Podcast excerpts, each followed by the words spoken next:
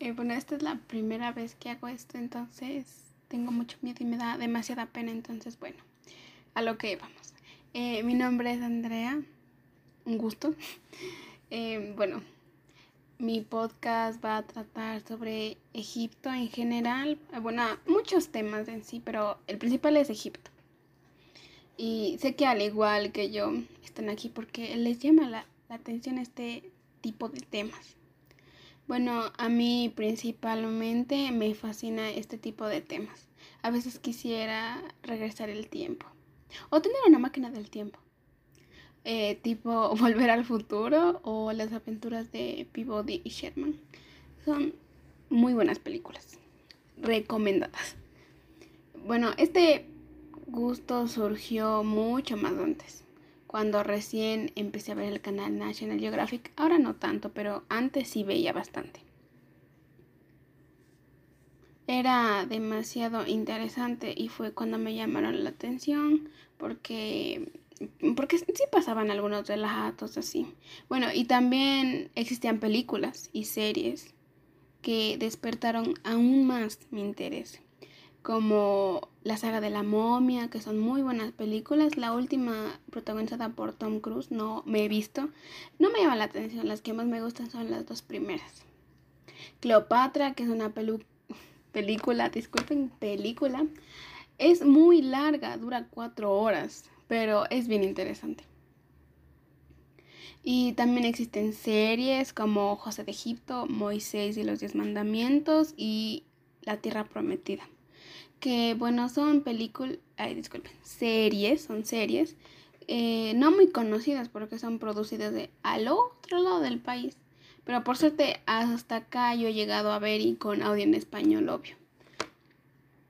Que en lo personal son las que me he visto y son buenas, igual recomendadísimas. Pero regresando al tema. La cultura se desarrolló durante miles de años a lo largo del río Nilo. Continúa fascinando su misteriosa complejidad, jeroglíficos, pirámides, esfinges y faraones. La cantidad de enigmas que esconden los egipcios es cautivadora. Se originó a lo largo del cruce medio y bajo del río Nilo, cuya historia abarca más de tres milenios. Se le considera una de las más importantes de la humanidad. Por eso es que hasta ahora, eh, hasta ahora, en el, en este tiempo, ¿no?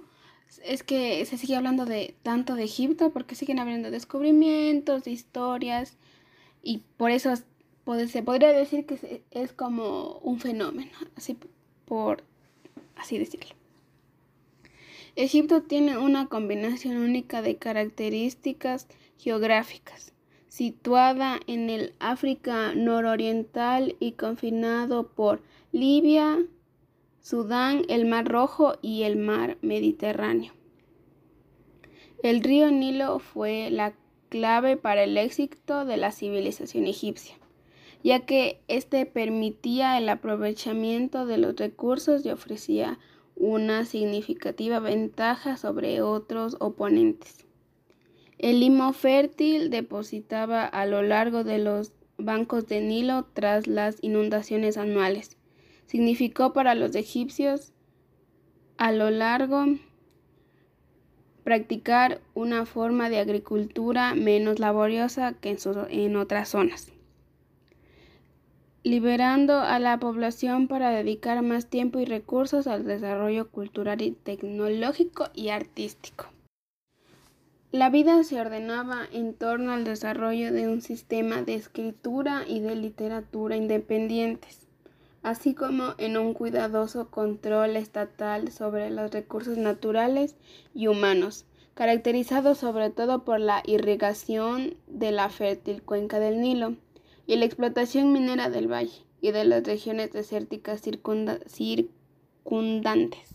Perdón la organización de proyectos colectivos como las grandes obras públicas, el comercio con las regiones vecinas de África del Este y Central y con las del Mediterráneo Oriental, y finalmente por un poderío capaz de derrotar a cualquier enemigo, y que mantuvieron una hegemonía imperial y la dominación territorial de civilizaciones vecinas en un diversos periodos.